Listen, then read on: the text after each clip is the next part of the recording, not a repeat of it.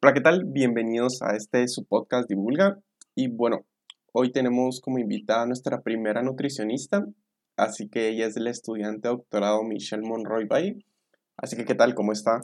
Hola David, buenos días. ¿Qué tal? ¿Cómo ha estado? ¿Qué tal los temas de la pandemia? Ah, pues adaptándonos a la nueva realidad como todas y nos toca hacer, ¿verdad? Sí, bueno, entonces, eh, si quieren solo para presentarles un poco de la trayectoria de ella, pues ella eh, estudió licenciatura en nutrición acá en la USAC, después sacó un máster en docencia universitaria en salud pública con énfasis en epidemiología en la Universidad de Landívar. y ahorita es estudiante de doctorado en epidemiología en una universidad en Canadá y pues ha sido profesora en varias universidades como Galileo, Panamericana, Landívar, USAC, Flaxo y pues recientemente en este año pues ganó la medalla Olimpia Altura. Entonces, eh, bueno, si quiere para comenzar, pues a mí me gustaría saber cuál es su perspectiva de, sobre el campo científico con Guatemala, la apertura hacia la mujer. Eh, gracias, David. Em, pues yo quisiera iniciar diciendo que, que sí se puede, que las mujeres podemos ser científicas y que en realidad oportunidad de formarnos está ahí, está vigente, toda científica necesita formación constante y nosotros pues tenemos muchas oportunidades locales y afuera. Em, muchas de estas oportunidades se enfocan en dar apertura a las mujeres de países de bajo y mediano ingreso como nosotras y lo que sí debemos ser es constantes y, optar.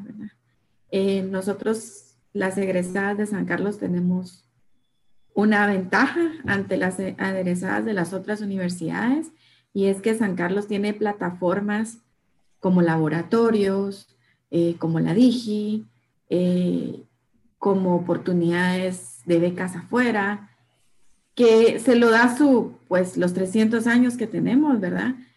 Y sobre todo que, que ha sido una construcción de todas las mujeres egresadas de la USAC. Em, por abrir estas plataformas para más mujeres. Tal vez no somos la mayoría de las que estamos adentro de USAC, pero sí la mayoría que somos egresadas regresamos a la U para poder dar oportunidades a otras mujeres que están, que están estudiando en la universidad. Entonces, eh, realmente yo creo que ha sido una ventaja para mí haber sido egresada de USAC, sobre todo porque igual uno recibe una beca para estudiar yo fui becaria de USAC, pero también, aunque no seamos becarios, la universidad es una beca como tal. Sí. Entonces, y, además la universidad da una sensación de realidad y además de, identificar y, y, trabajar por las personas más necesitadas, que lo forman en la USAC desde el inicio, pero también eh, e en el EPS se consolida, en la, práctica profesional se consolida. Entonces, creo que, que como tal en Guatemala, sí hay una plataforma para que nosotras podamos ser científicas. Eh, y, la base de esto es la formación. Sin embargo, eh, y, planteando que existe todas las posibilidades, es difícil que una mujer llegue a tenerlas. Y, eso no, no quiere, es porque socialmente son las niñas las que más, digamos, las que menos estudian, son las niñas las que cuando el hogar tiene menos ingresos, sacrifican para ir a trabajar como empleadas domésticas, trabajar en, otros lugares. Eh, tenemos uno, somos uno de los países con más madres niñas del mundo, ¿verdad? Eh, y de Latinoamérica somos el primero que tiene más madres niñas. Eh, y eso es una realidad para las, para las mujeres del país. Entonces, las que logramos entrar a la universidad, tenemos una amplia gama eh, de poder escoger, pero lograr entrar ahí es difícil. y sí se sabe que este país necesita niñas más educadas eh, niñas que completen no solo la primaria, necesitamos que completen el diversificado y necesitamos que opten por la universidad y que la completen. y que el hecho de ser madre o esposa no dificulte el éxito profesional. Y eso no quiere decir no cumplir el rol eh, social que esto implica, sino lo que quiere decir es que necesitamos eh, redes de soporte más grandes para las niñas. Em, y si quiere, solo ahí me gustaría como, ya que mencionó cómo, cómo están como las niñas, usted ahorita está haciendo pues la parte experimental de su doctorado en, el, en un área rural del país. Entonces, eh, ¿cómo ha sido su perspectiva ahí de, de, o si nos pudiera contar como del tema sobre de qué trata la parte experimental ahí de su doctorado?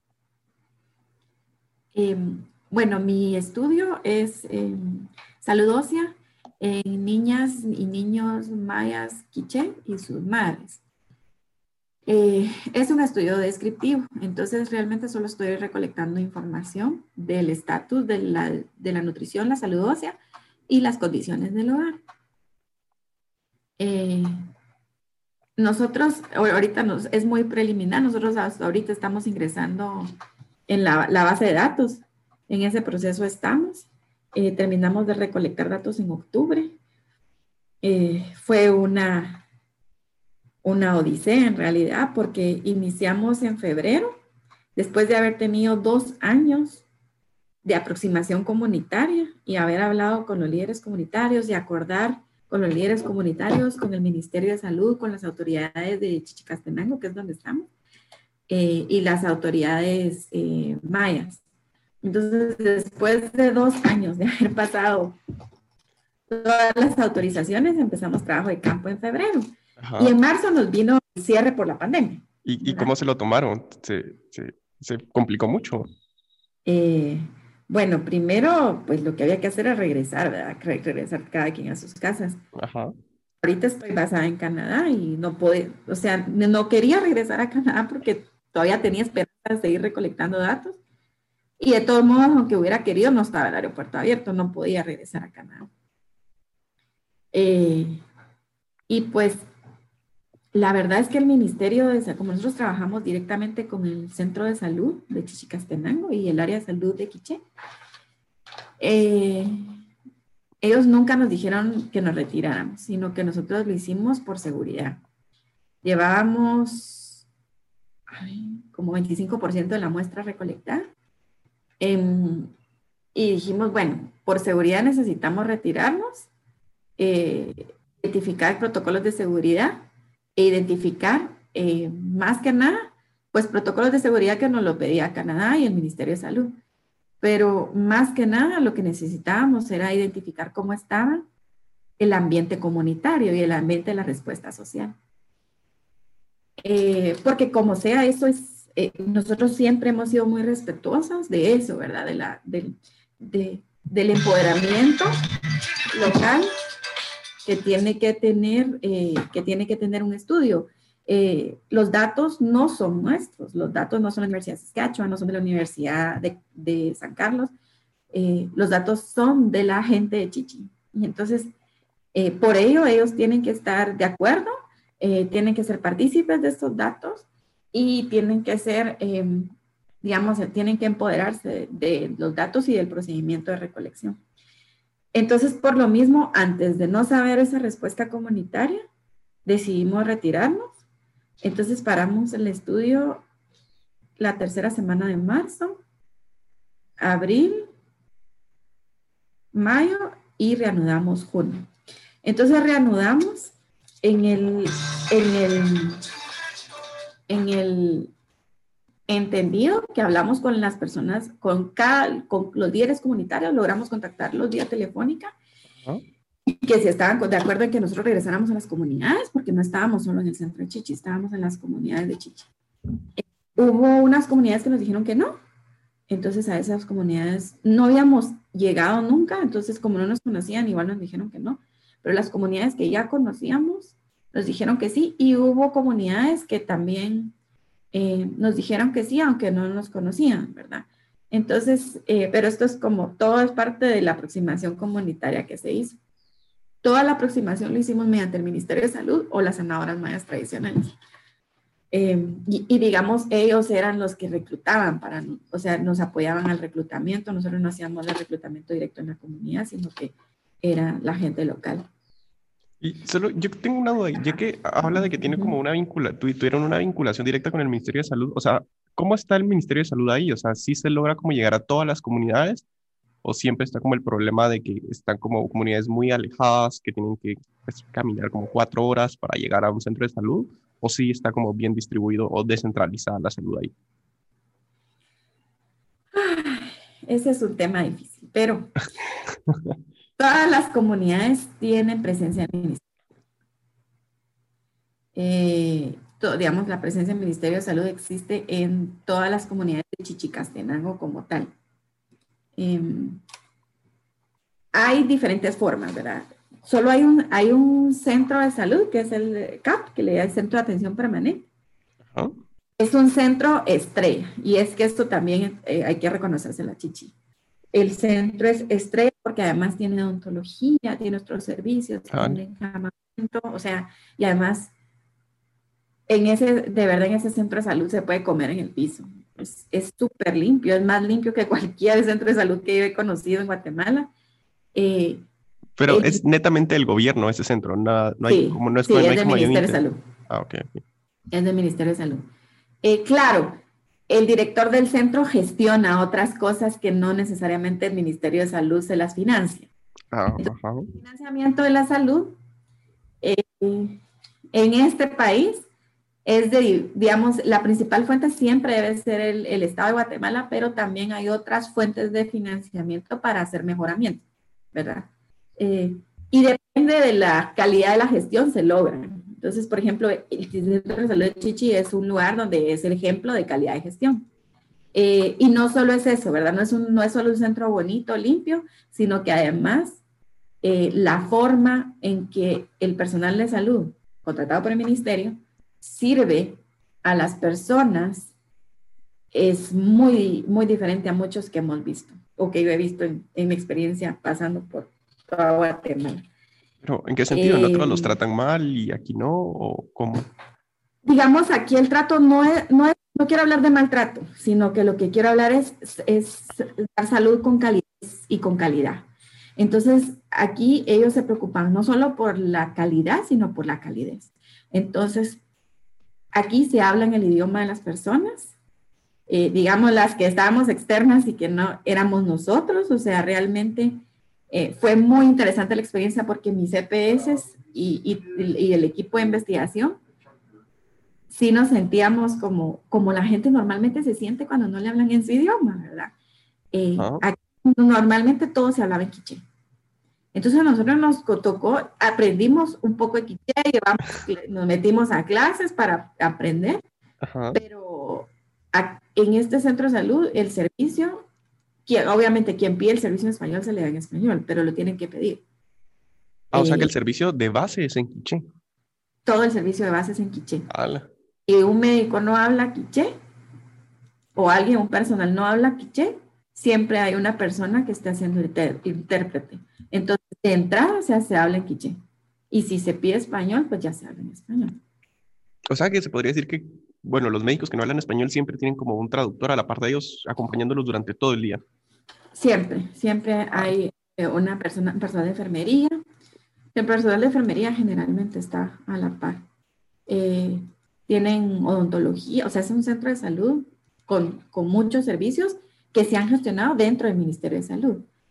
Luego, el centro de salud está, digamos, ese está en Chichi, pero además hay centros de convergencia em, organizados por las, y, da proveedos por las comunidades en un salón comunitario donde se han equipado para dar, el, el, servicio a nivel local y que las personas no tengan que viajar a Chichicastemán. ¿Por qué? Pues hay comunidades Tal vez la más lejana que fui yo son de dos horas, pero porque la carretera está mal, algo mala, ¿verdad? Sí, me imagino. yo, fui, yo fui a las más lejanas. Eh, en Chichi todas entran sin carro de doble, entonces que eso es una ventaja, ¿verdad? Y antes de la pandemia, pues había transporte para todas las comunidades, el, eh, digamos, transporte público eh, con microbuses o pick-ups, Entonces siempre hay transporte. Y bueno, ya, ya que hablamos eso de que usted como que ha ido, bueno, a comunidades lejanas ahí en Chichi, comunidades pues también aledañas, ¿qué tan, cómo es la grave de desnutrición mientras uno se va como alejando más de, del centro o de, del área más poblada? Sí se, se nota como mucho la diferencia y sí ha visto como casos muy extremos de desnutrición aquí en Guatemala. Sí, sí he visto. En realidad, Guatemala es un extremo de desnutrición como tal, teniendo la mitad de los niños con retardo del crecimiento. Eh, y sí, son chiquitos, chiquitos, chiquitos. Y las mamis son pequeñas, pequeñas, pequeñas. Eh, y eso es lo que uno al final ve, ¿verdad? Em, si yo, yo le dijera, no hay diferencia entre el casco urbano y el casco rural de Chichi. Tal vez en términos de, de que comen, de la comida tal vez, pero en cuanto al retardo en el crecimiento, está muy parecido en Chichicastenango. En otros lugares sí hay una diferencia en el casco urbano y, y, rural, como Huehuetenango sí hay diferencia, pero en Chichicastenango no, porque em, aparte es una población muy homogénea, eh, el 99% es quiché, entonces, eh, de hecho, por eso elegimos Chichi, ¿verdad? Para, para no tener el sesgo interétnico que nosotros, normal, que nosotros manejamos normalmente en el país, aunque realmente el retardo de crecimiento no, sí, la mayoría de los afectados son eh, de origen maya, pero también hay bastantes afectados por el retardo de crecimiento de origen mestizo. Entonces, en realidad, eh, sí, sí hay diferencia y entre el área urbana y rural, eh, pues tal vez eh, hay mucha más depravación en el de, de, la alimentación en el área rural, pero en el área urbana también. Y le voy a decir que son los dos, digamos, están los dos espectros. ¿Por qué? Porque en el área rural comen poco, poca proteína, poca energía, porque no hay disponibilidad, pero aún consumen hierbas, verduras, frutas. Ok, ok. Aunque eh, sí está la tienda local con las frituras empacadas y con los alimentos ultraprocesados. Sin embargo, todavía es, como era antes en Guatemala, todavía es un lujo para las familias. Eh, entonces no lo consumen tan seguido. Sin embargo, sí, nosotros pudimos ver que empiezan a aparecer eh, las sopas de, lo que nosotros le llamamos de vaso, pero ya están empaquetadas, digámoslo así. Ajá.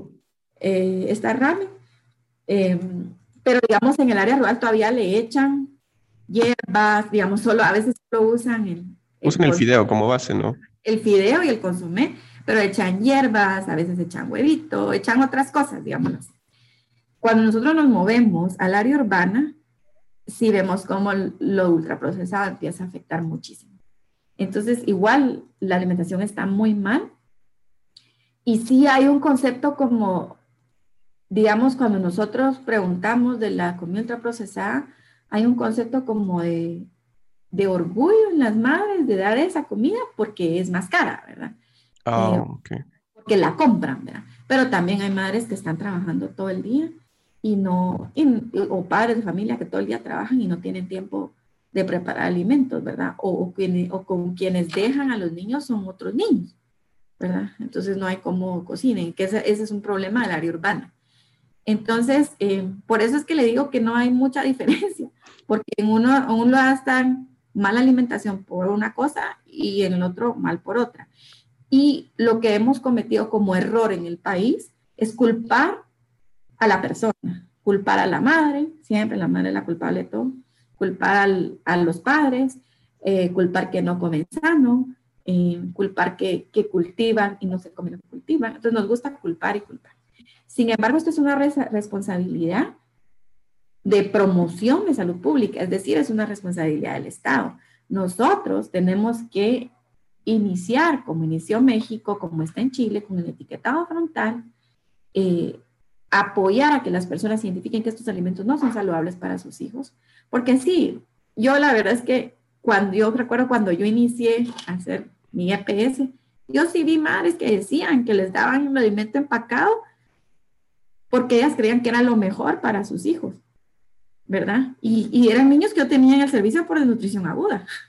Entonces, si así está ese concepto y nosotros tenemos que mejorar ese concepto. Y la mejor forma de mejorarlo es em, eh, continuar, porque ya está la iniciativa de ley de etiquetado frontal en Guatemala, em, eh, con el Frente Parlamentario contra el Hambre, ya, es, ya existe. Y entonces lo que tenemos que hacer es, como sociedad civil, también ir presionando un poco para que se apruebe. Y si quieres, solo antes de entrar al tema de etiquetado, eh, bueno, a mí me gustaría saber si, qué tan consciente es como la gente ahí de, o sea, porque como usted dice que ya todo es como muy homogéneo la nutrición ahí, pues ha de ser normal para ellos. O sea, ¿qué tan conscientes ellos están ellos de que viven como en un estado de nutrición de que podría ser, ah, no, yo, yo podría estar mejor? O sea, ellos saben eso, de que podrían estar mejor o creen que como están es como lo normal. Fíjese que sorprendentemente sí creen que pueden estar mejor. Ah. Que pueden alimentarse, creen, ellos saben que podrían alimentarse mejor y que no les alcanza el dinero. Eh, y nosotros nos dimos cuenta de eso. Claro, eso no está preguntado en nuestro cuestionario, son nuestras experiencias de campo, ¿verdad? Ah. Pero, por ejemplo, nosotros, eh, cuando fue el cierre por la pandemia, imagínense si en Guatemala, en Ciudad de Guatemala, les faltó comida a los hogares porque no había disponibilidad, en las áreas rurales fue tres veces peor. Sí, me imagino. Eh, uno, de verdad no había, no había disponibilidad de alimentos. Ahí están los alimentos día a día y si no hay mercado, no hay alimentos. Así como tal, no hay refrigeradoras para guardar. No hay alacenas porque se lo comen los ratones del campo. Entonces, realmente ahí es lo que compran día a día, o sea, lo más comprarán dos o tres días, máximo. Entonces, no hay comida. ¿Cómo le hicieron para sobrevivir o, no sobrevivieron? Pues, pues como sobrevivimos siempre en Guatemala, como podemos, pero eh, digamos, sí hubo, nosotros vimos que hubo intercambio local de, alimentos. Em, entre familias, porque casi todas las comunidades están formadas por familias, ¿verdad? Por varias familias. Eh, y no faltó quien vendiera también, ¿verdad? Eh, digamos, eh, por eso es que yo no sé si usted se acordará que empezaron los, las, las, municipalidades indígenas y los líderes indígenas empezaron a, a, pedir que no les bloquearan a ellos el hecho de traer las verduras, ¿verdad? No sé si se acuerda que manifestaron. Sí, sí, sí lo escuché. Porque decían, ¿por qué si llega Coca-Cola a nuestros pueblos, pero nosotros no podemos mandar nuestras verduras? Entonces, eh, digamos, ahí se empezaron a flexibilizar, flexibilizar un poco las normas y entonces ya, empezaron, ya empezó a ver. Entonces, la, carencia fue como unas dos, tres semanas. Pero el otro tema de carencia es el acceso económico. Entonces, lo que pasó también es que muchos eran, eh, vendían en el mercado, vendían artesanías, atendían el turismo, choferes de bus, eh, ¿verdad? Entonces, todos ellos se quedaron sin dinero. Entonces, nosotras, eh, durante esos tres meses que no estuvimos en campo, los usamos para, eh, bueno, preparar nuestro protocolo de seguridad para regresar, pero los usamos para recolectar víveres. Entonces, nosotros terminando, terminamos recolectando víveres para cada una de las familias, para cada uno de los niños que teníamos reclutados.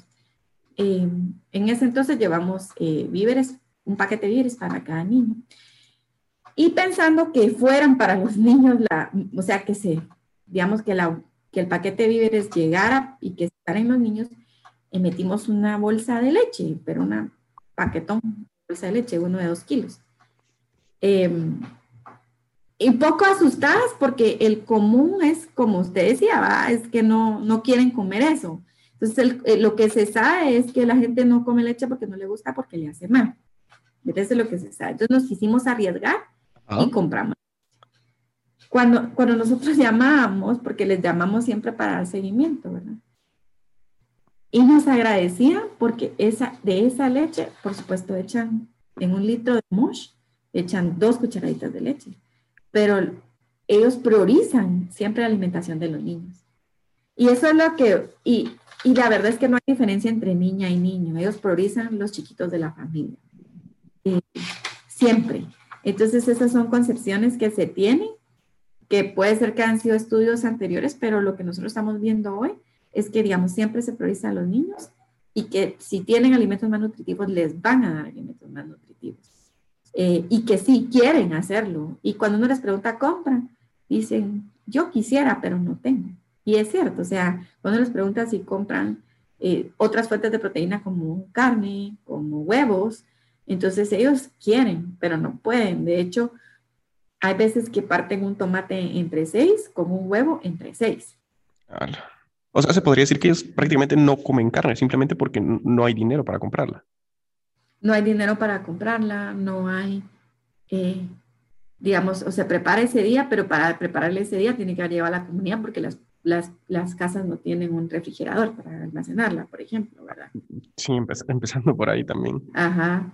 Entonces, eh, puede que tengan acceso a la, a la, energía eléctrica, pero pues el refrigerador es un bien mucho más caro, ¿verdad? O sea que eh, se podría decir que tener refri ahí o una hielera es como un lujo. Es un lujo, sí, es un lujo. Entonces, eh, digamos, a veces sí hay algunas fuentes de proteína en las tiendas locales. Eh, cuando la tienda logró tener un como congelador de esos que les dan de helados, por ejemplo, entonces ahí hay acceso. sí vimos muchas, muchos toros. De hecho, todos, digamos, el dinero se guarda de dos formas, engordando un cerdito o engordando un toro. Ajá.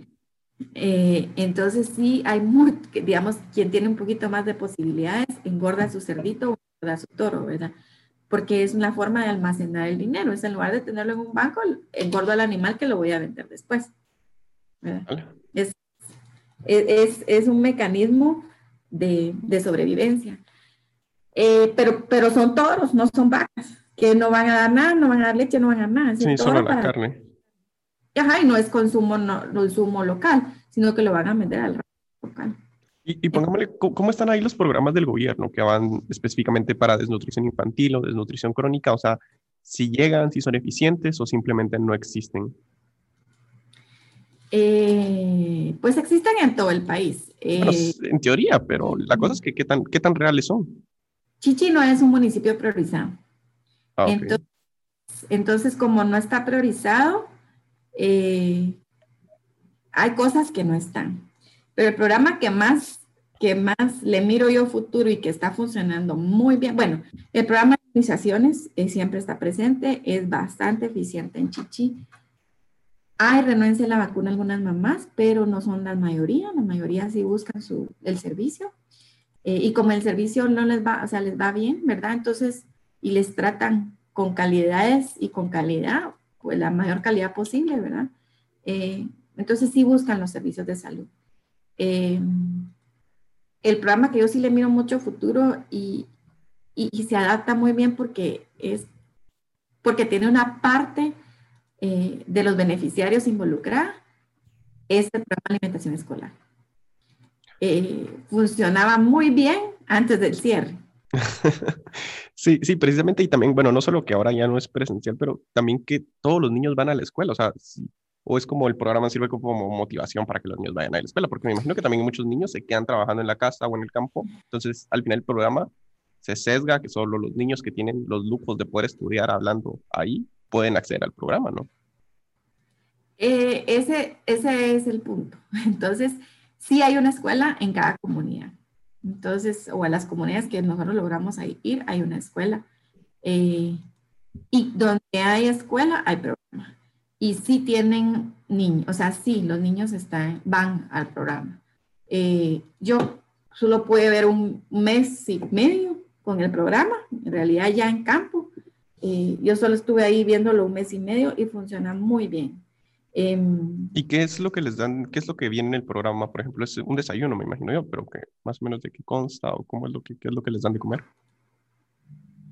Pues es, es almuerzo en realidad, o sea, es comida completa. Y los menús están diseñados eh, junto con nutricionistas en la junta escolar. Y la verdad es que siempre tienen una fuente de proteína, una fuente de carbohidrato, verduras y fruta. Ah. Entonces, fue muy bonito, para mí fue muy bonito ver a los niños con su pedazote de sandía, que en, en febrero o marzo, más o menos, con su pedazote de sandía y se lo comen todo, el desperdicio es muy poco. Eh, para muchos niños esto representaba la, la mayoría de niños, para, para la niños, esto representaba la comida principal del día, ¿verdad? En cuanto a las calorías que, que, o energía y proteína y carbohidrato que consumían cada día, eh, esta comida representaba la principal fuente. Eh, y sí funciona bastante bien porque son las juntas escolares las que lo administran, ¿verdad? Em, y ellos se encargan de la compra de las cosas. Entonces, como no está centralizado, funciona bastante bien hasta donde yo lo vi. Luego, después del cierre, empezaron a dar las bolsas de víveres, ¿verdad? Eh, digamos, para, para el programa empezaron a dar los víveres también dieron micronutrientes, o sea, les dieron micronutrientes a los niños de los espolvoreados que se dan en el Ministerio de Salud. Y las mamás van, o sea, no faltan porque llegan por su bolsa de víveres. Y, y, la verdad es que lo que yo vi tenía lo mismo, fuerte proteína, fuerte carbohidrato, tenían frutas y verduras que estaban en, que se llevaban las mamás en una bolsa, llevaban su whisky, llevaban diversas verduras, ¿verdad? Y llevaban fruta.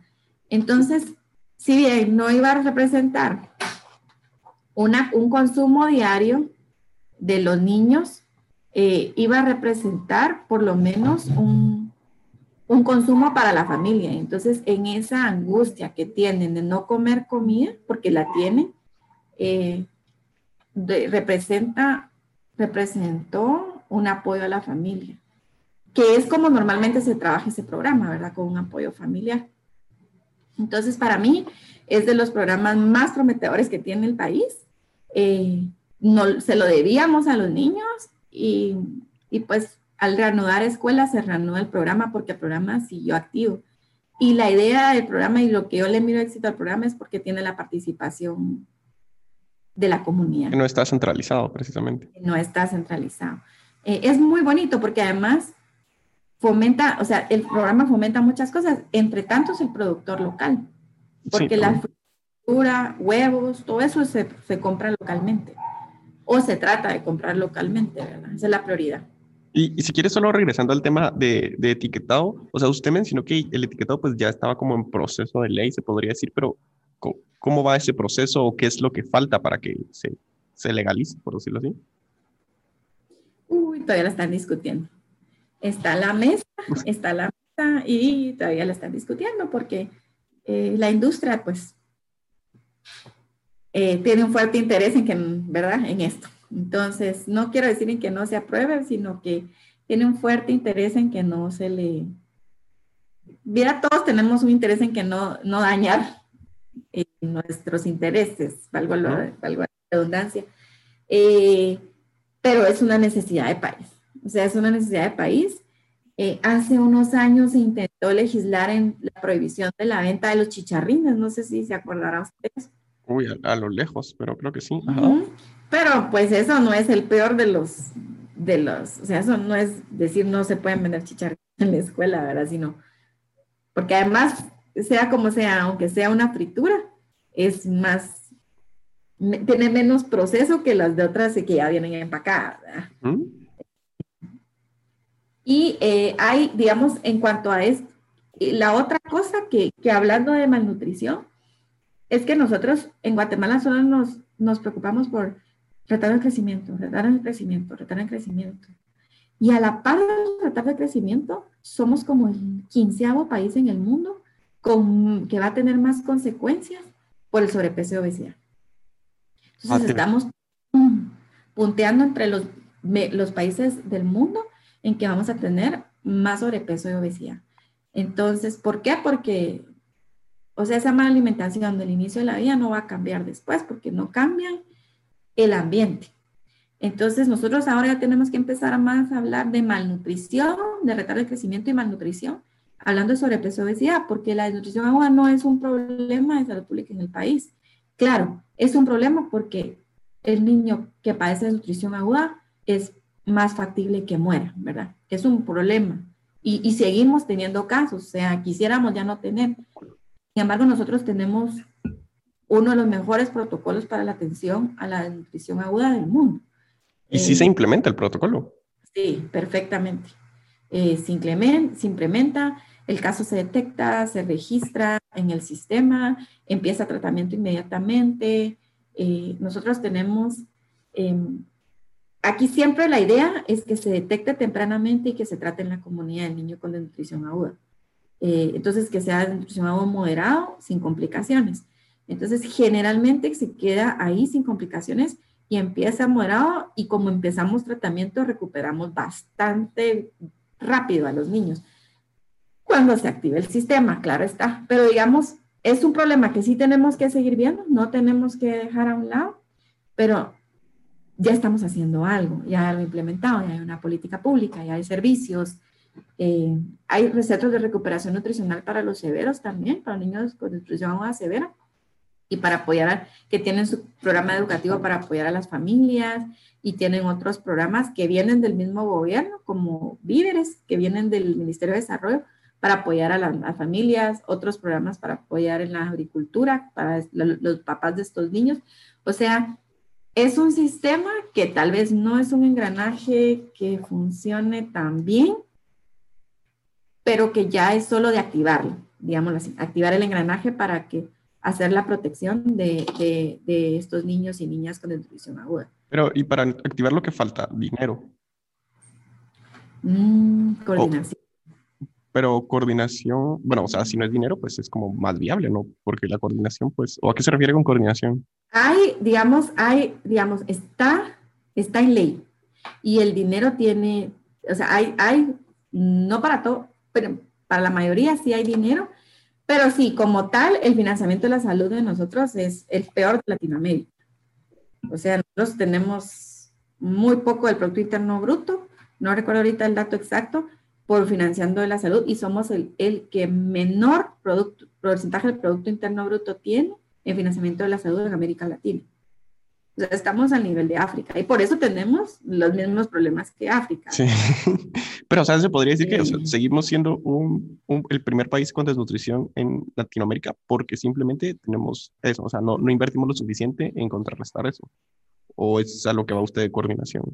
Sí, la desnutrición agua, eh, sí necesitamos, em, siempre necesitamos tener los fondos.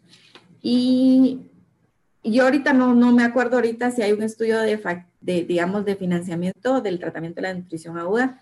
Creo que sí hay, pero ahorita no tengo el dato en mente. Em, pero digamos, como tal, ese problema específico de nutrición está bastante cubierto.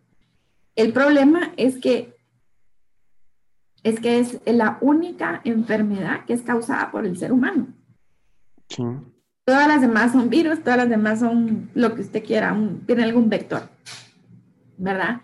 Eh, ¿Tiene algún vector o es consecuencia de, un de, de, haber tenido sobrepeso? Todas las demás son consecuencia de una práctica de vida.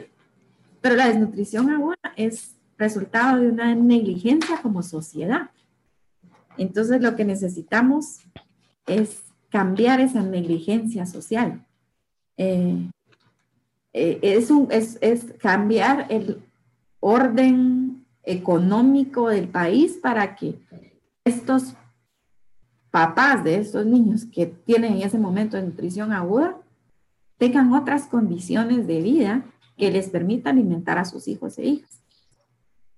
Entonces, es, eh, al final, ese es el gran problema, ¿verdad? Que, que nosotros no vamos a resolver hasta no tener eh, mejores condiciones sociales en el país. Eh, y, eso, es, eso es bien complejo, pero si, si hoy decimos por dónde empezar, es hacer obligatoria la primaria, así, con, cumplir con los objetivos de desarrollo sostenible y hacer obligatoria la primaria universal en el país y que todos los niños, los niños y niñas se eduquen y si no se educan, eso deberá ser ilegal, o sea, es que es ilegal que un niño no esté escolarizado, pero en este país no, no se activa. O sea, en Canadá sí es ilegal que un niño no esté escolarizado. Ah, claro. Los papás van presos.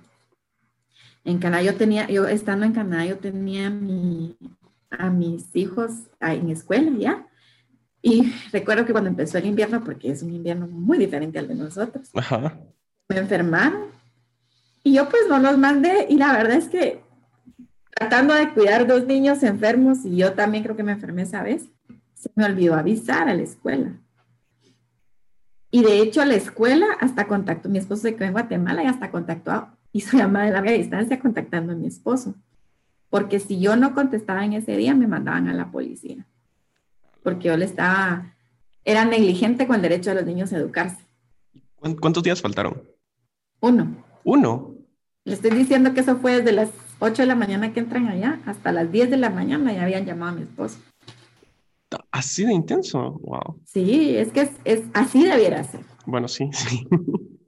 Pero, así debiera ser. ¿qué, tan, ¿Cómo lo ve aquí? ¿Qué tan irreal está o, o, simplemente es voluntad política lo que hace falta? No sé, mire, sí hay, necesitamos más financiamiento eh, para la educación. Yo lo que vi es que, digamos, primarias hay en todos los lugares. O sea, sí existe infraestructura, por decirlo así. En Chichi sí, en otros lugares no, ¿verdad? Pero en Chichi lo que yo vi es que existen las escuelas primarias. no estoy segura si sean suficientes salones, creo que no. Más ahorita con con pandemia, creo que tenemos que hacer más salones, contratar más docentes eh, y permanentes, ¿verdad? O sea, un docente que tenga las condiciones laborales necesarias. Eh, financiar textos, financiar todo lo que tiene que financiarse en la escuela, ¿verdad? O sea, que el papá y la mamá no tengan que pagar nada. Pero además es que no hay secundaria. Entonces, por ejemplo, yo fui a un lugar que es de los más lejanos donde esas familias, tal vez sí, David, esas familias sí son chiquititas. La, teníamos mamis de 1,38 y papá. 1,38 sí, es, Papás de 1,40. Entonces, eh, sí, sí fue, sí, sí es choqueante. Pero, por ejemplo, en esa comunidad, en esa específica comunidad, no había sexto primario. Y entonces la excusa era, es que ya no llegan a sexto. porque no ganan los grados por decirlo así. No había un aula de sexto primaria, no, porque en quinto primaria ya se, ya se, sigamos, van a tener, ya se hacen familia, pues cuando llegan a quinto primaria ya se hacen, ya se casan, ya tienen familia, entonces ya no hay ni el hombre ni la mujer, el hombre tiene que trabajar porque se casó y la mujer porque ya, ya va a ser mamá, ¿verdad? O que ya se casó. Eh, porque en quinto primaria tienen más o menos 12, mm, 13 años. O sea, ellos se casan a esa edad, o sea, pero todo esto ellos lo miran como normal. O si saben que está como, bueno, podría ser mejor. O creen que, bueno, así Así fue mis papás, así fue, así voy a ser yo, así van a ser mis hijos. Ellos sí lo miran como que no, ¿cómo le diré? No lo miran como normal. Normal es lo más frecuente en una población, ¿verdad? Entonces, sí, como normal, lo más frecuente. Pero no lo miran como el que es querer ser, no, para nada. Ellos saben que quisieran, que quisieran tener más oportunidades. Piensan que pudieran haber tenido otras oportunidades, pero no las tienen. Entonces, digamos, es, es, la, es el curso natural. Pero que es el curso natural no quiere decir que ellos estén conformes con ese curso natural. ¿Me Simplemente son como víctimas de sus circunstancias, por decirlo así. Entonces, eso es, porque caballo, yo, y yo salió, pues, salió que no había sexto primaria, porque igual los centros de convergencia que los, los tienen las comunidades están a la par de la escuela, casi siempre, o, eso, o es una, una construcción dentro de la escuela, están los centros de convergencia, entonces nosotros teníamos oportunidad de ver las escuelas, ¿verdad? Em, y, y si es, y salió porque yo pregunté, ¿y dónde están los básicos? Aquí. Ah, eso, hasta Chichi. Y luego si es hasta Chichi, solo hay pocos lugares para dar básicos, ¿verdad? Tampoco. Y tampoco es que no, si no tienen dinero para que estudien localmente, tampoco para pagar el pasaje todos los días a Chichi. Sí, es un problema que va escalando, por decirlo así, poco a poco.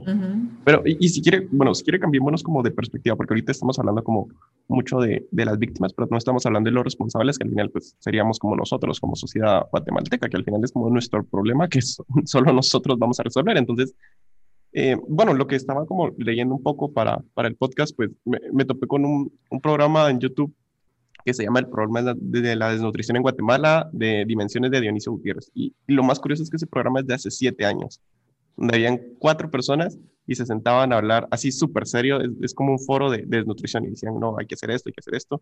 Y yo, yo me pongo a pensar, bueno, o sea, eso fue hace siete años y, y está, siete años después pues estamos como igual, nada ha cambiado, tal vez algunas cosas estén peores entonces ahí mencionaban algo muy, muy curioso, era lo de que no necesitamos turistas ciudadanos, sino ciudadanos permanentes. Y yo creo que eso fue algo que pasó mucho ahorita en la pandemia, que pongámosle mucha gente era como, bueno, no, o sea, tal vez les entró como conciencia de, bueno, voy a comprar unos víveres y se los voy a regalar hoy a la persona que está en el semáforo. Y fue así como, ah, bueno, ya, ya lo hice y, ok, está bien, ya, ya cumplí como persona, ya cumplí con mi moral.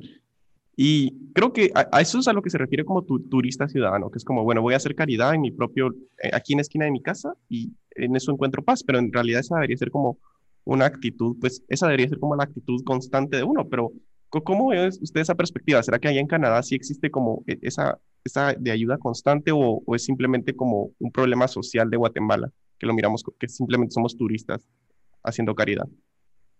Em, pues mire, aquí en principio eh, lo más importante es que nosotros también tenemos que ser respetuosos del camino en cuanto a caridad o en cuanto a, ciudadanía que quiere seguir el otro, porque no tenemos un programa de ciudadanía como tal en el país, entonces no hay normas comunes. Sí, exacto.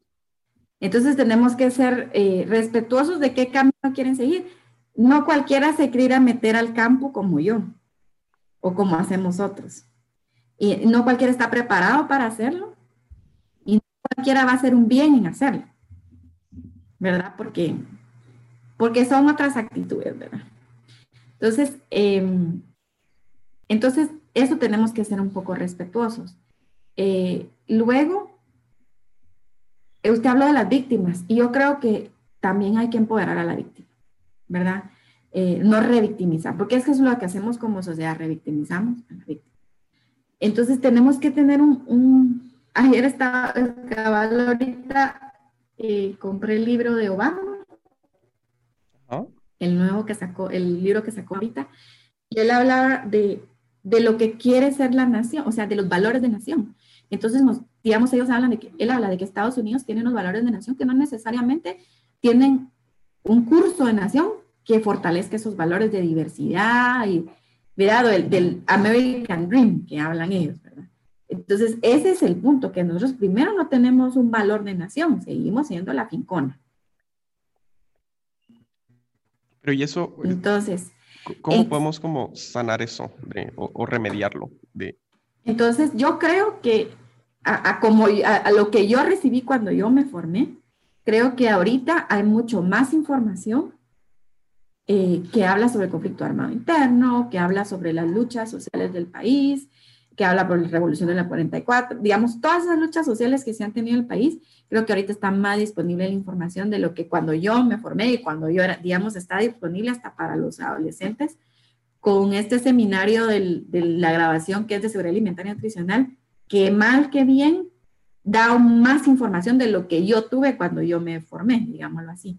Entonces estamos en una, en una, en una juventud que está descubriendo más y había más, hay más información y además pueden hablar que antes no se podía. Y la prueba de esto es que usted tiene este podcast hoy. Sí. Usted tiene esa libertad de expresión que nosotros no tuvimos. Entonces yo creo que nosotros estamos haciendo bien como país en eso, pero no es como que el país lo haga, sino que es un despertar consciente de la juventud que normalmente así es. Lo que pasa es que los movimientos social, antisociales que hubo antes bloqueaban este despertar. Y, luego es ese empoderamiento de que estar consciente de que tenemos una, una idea de que lo del Estado es malo y, lo que no, y, y, lo privado es bueno. Es ir cambiando esa idea y demandar por calidad en el Estado. Y usted y yo que somos de San Carlos sabemos que se puede demandar la calidad en la educación porque pues al final es pública. Entonces tenemos calidad en educación pública porque también el estudiante ha sido responsable de que si hay un docente que no está dando clases, se enfrenta al docente, ¿verdad? Hay, han habido históricamente, y en la Facultad de Farmacia también, han habido históricamente eh, demandas de calidad y demandas de mejorar los servicios públicos. Eh, también en eso, pero eso solo lo hace alguien que esté educado alguien que, que, no le van a meter miedo porque esté educado. Eh, y nosotros, cuando se hizo en el país en el 2010, el monitoreo, el, se implementó el programa de monitoreo del crecimiento y desarrollo infantil, es increíble porque el después se quiso votar ese programa, porque sí quiere mucho recurso. Eh, los carnets, eh, contratar personal de enfermería, eh, quiere muchísimos recursos. Entonces, lo que mantuvo parado ese programa no fue que, la, que digamos que, que, a nivel gubernamental se dijera, vamos a meterle todo a este programa. No, lo que mantuvo el programa parado fue que las personas en las comunidades decían, quiero mi carnet, quiero mi, eh, quiero mi vacuna. O sea, y cuando no hubo vacuna por dos años, la gente nunca dejó de insistir, nunca. Claro, no fueron todos y se cayó el programa de vacunación, pero la gente en lo local nunca dejó de insistir. Y ese es el tema que nosotros tenemos que insistir. Por ejemplo, la inmunización debiera ser pública, nuestros impuestos pagan por eso y el ministerio lo compra. Pero no queremos ir a los servicios de salud público, preferimos pagar lo privado, claro, los que tenemos. pero no, la inmunización tiene que ser parte de la salud pública, es un bien de salud pública. Y la calidad del compuesto de vacunación como tal, lo mejor que puede existir es lo de salud pública. O sea, que, bueno, agarrar confianza al Estado, porque simplemente no se confían en, no, esas vacunas han de ser agua, cosas así. Exactamente, ajá. Pero, pero eso es una, algo intencional para minar lo público. Eso es algo intencional que hemos hecho históricamente, ¿verdad? Y yo les decía a mis alumnas, siempre les digo, no me digan que nunca han usado lo público, porque hoy tienen un título que les permitió entrar a la universidad porque el Ministerio de Educación lo acreditó. Si el Ministerio de Educación no controlara a sus, a sus establecimientos privados, no pudieran tener un título. Tienen un DPI que les permite registrarse en diferentes opciones, tener un pasaporte, eso es público. Entonces, nosotros tenemos que, no es, no es como que confiar a los ciegas en lo público, ir la calidad y exigir el servicio. Claro, eso quiere paciencia, ¿verdad? Porque no es lo mismo irse a vacunar al médico privado que va con una vacuna, le atiende y todo, que irse a vacunar al Ministerio de Salud. Y ese es el otro tema. Nosotros tenemos que tener más financiamiento de salud porque necesitamos especialidades dentro del ministerio. Necesitamos al personal de enfermería, claro, pero necesitamos pediatras, necesitamos ginecólogos para empezar. Y ahorita con el sobrepeso y obesidad, necesitamos internistas, necesitamos diabetólogos, necesitamos odontólogos, necesitamos nutricionistas. Nosotros necesitamos todos los servicios de especialidades dentro del Ministerio de Salud y no solo en el y en San Juan. Necesitamos en cada, por lo menos en los centros de en los, en los, en los centros de salud.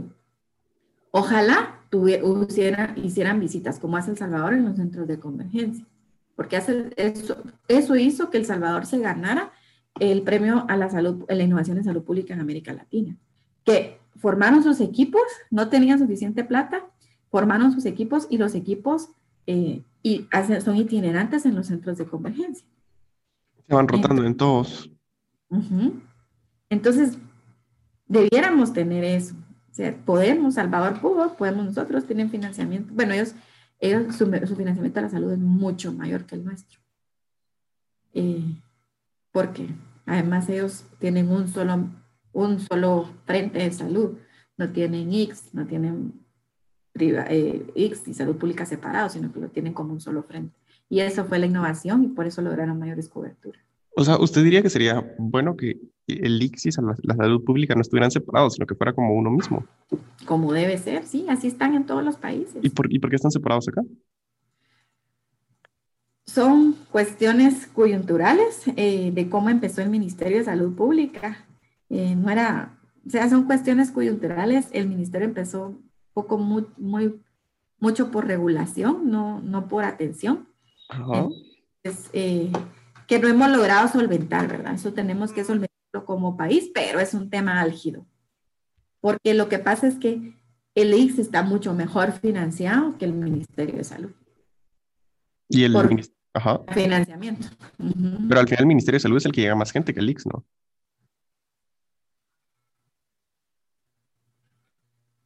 Sí, cubre más. Pero la, toda la especialidad está en el IX, ¿verdad? Pero el Ministerio de Salud y bueno, y el Ministerio de Salud tenemos un Ministerio de Salud para niños y mamás y para de contar. Deberíamos tener un Ministerio de Salud para todos y todas, en todas las etapas de la vida. Si yo no estoy embarazada o dando de, o, mamá de un niño, yo debiera tener acceso a la salud, pero como solo esos, ese tipo de servicios existen, la forma, ¿verdad?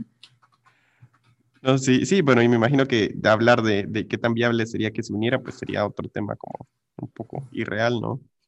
Ah, pues han habido intentos, pero esas, esas son las luchas sociales que nosotros debemos hacer. Son las luchas sociales.